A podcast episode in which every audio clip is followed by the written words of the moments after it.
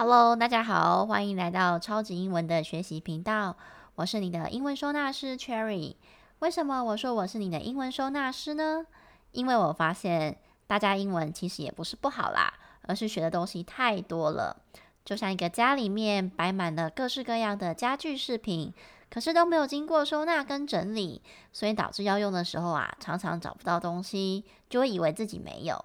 你有这种感觉吗？今天呢，要来跟大家分享的主题就是中文、英文到底差在哪里呢？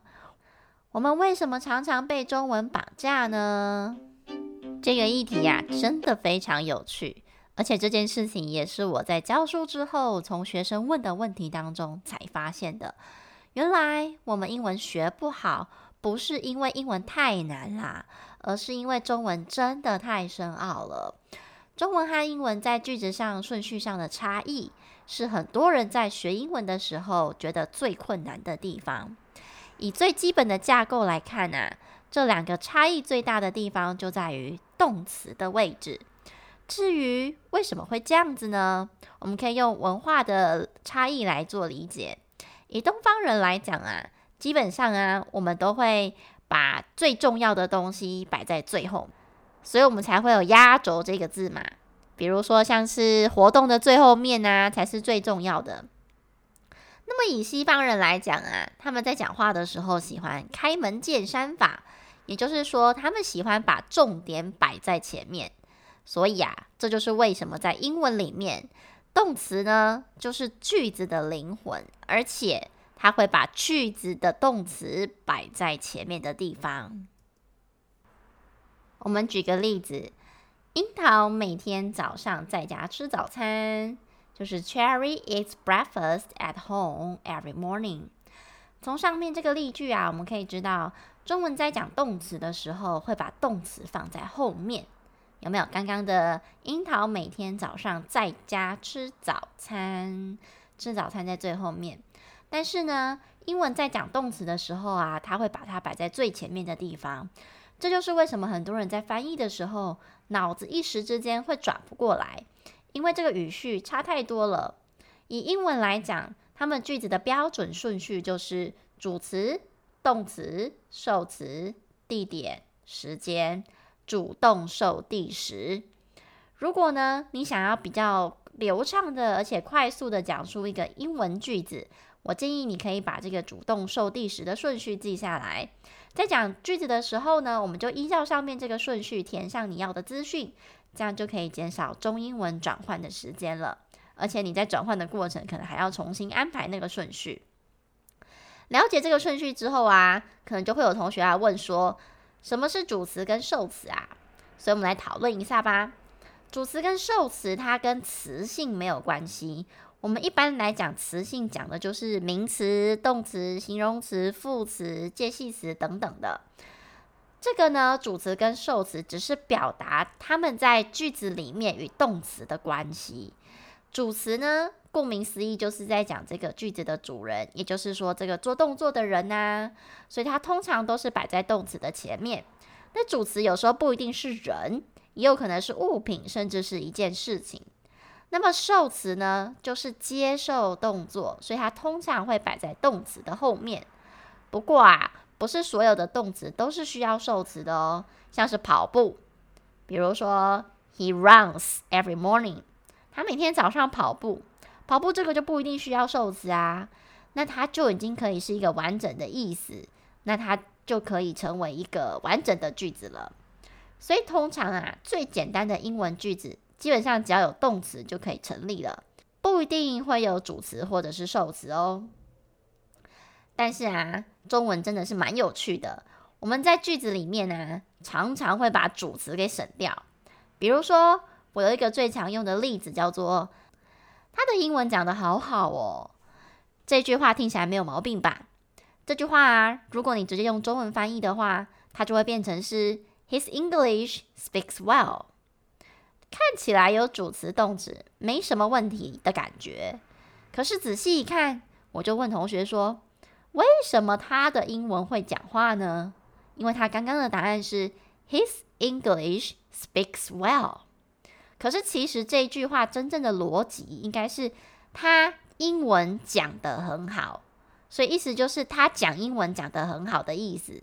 真正讲话的是人呐、所以英文翻出来应该要是 He speaks English well。你的主词应该是要 he 才对，不是 his English。这也是为什么有时候我们讲出来的或是写出来的英文，可能会被别人说：“哎，你这有点中英文的感觉。”其实就是这样。那中文啊，有时候讲出来看起来像主词、动词、受词的顺序，但仔细想想，根本不是这样子哦。再举一个例子，我们常常讲说：“哎，那间学校是两千年盖的啦。”主词你可能会想到啊，就是这间学校啊，动词就是盖，那是不是没有受词呢？可是再回头想一想，学校会自己盖起来吗？是人盖的嘛？因为我们不太会去提到说是谁盖的这个学校，所以英文里面才会有所谓的被动。那这句里面以英文的逻辑，它就要把它改成学校在两千年的时候被某某人给盖好了。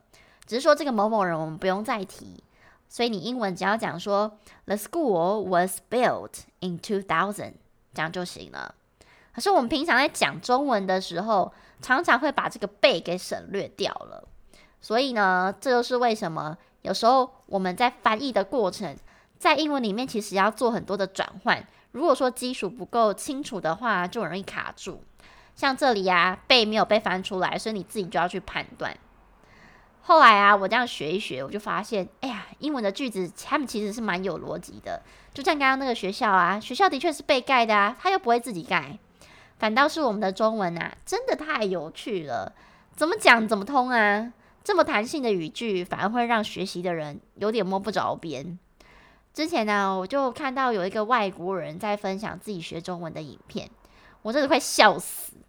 他英文里面的内容大概就是在讲说，你们中文真的太奇怪了，光是意思这个词语就有好多意思。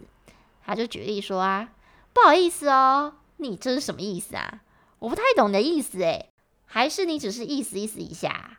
你这样这太不够意思了啦，怎么好意思啊你？我想外国人学到这边应该就够崩溃了吧？中文的弹性大到有很多地方是可以一字多义。甚至连语序的弹性也很大。讲到这边呢、大家应该觉得心有戚戚焉吧？中文的难度这比英文高太多了啦，所以我很庆幸我的母语是中文。毕竟英文的变化是相对比较有逻辑的，搞懂他们的逻辑其实就还蛮快上手的。反倒是我们的中文啊，所以有时候啊，我们自己想要把自己的中文句子翻成英文的时候，除了要注意刚刚本身中文的语序逻辑是不是符合常理，也要注意不可以直接硬翻哦。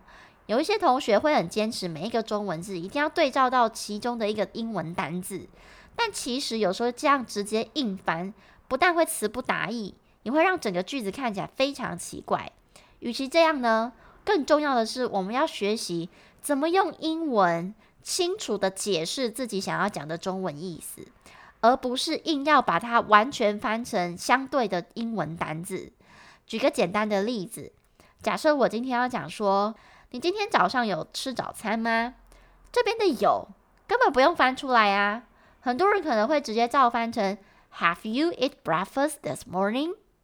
这其实是错的，因为这里的有吃早餐吗的有其实就是 yes no 问句嘛，问你有没有做这件事情啊。并不是真正在讲拥有什么东西的 have。至于你平常讲到的 Have you been to America？像这种 have 开头的句子，它也是因为现在完成是用来表达时态的。这个 have 本身是没有中文意思的，所以像刚刚那句“你今天早上有吃早餐吗？”其实就用过去式就好啦。Did you eat breakfast this morning？这样就 OK 啦，所以那个有根本在英文里面是不会出现的。所以啊，像是诸如此类的句子，大家如果英文基本逻辑没有搞清楚，又跟母语全部混在一起，这学习过程想必是一件非常痛苦的事情。我觉得啊，大家现在的问题也都卡在这边。这也是为什么我上一集跟大家分享学文法的好处，就是在这里了。不是为了要背更多的句型，而是要事先了解他们的思考方式是什么，而我们自己的母语表达方式又是什么？找到彼此类似或者是不同的地方，知己知彼，百战不殆嘛。这样之后在使用的时候，才会知道什么地方要注意，组成句子的时候也不会脑袋一片空白啊。最后，我帮大家复习一下哦。英文句子最简单的顺序就是主词、动词、受词、地点、时间，主动受地时。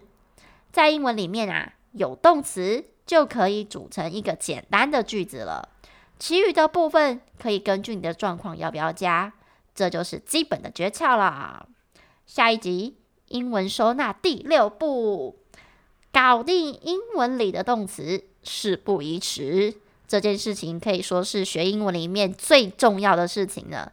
大家有没有发现，以往我们在学英文的时候啊，很多很多的文法都是动词在那边搞拐，就是在那边变来变去，一下这样一下那样的。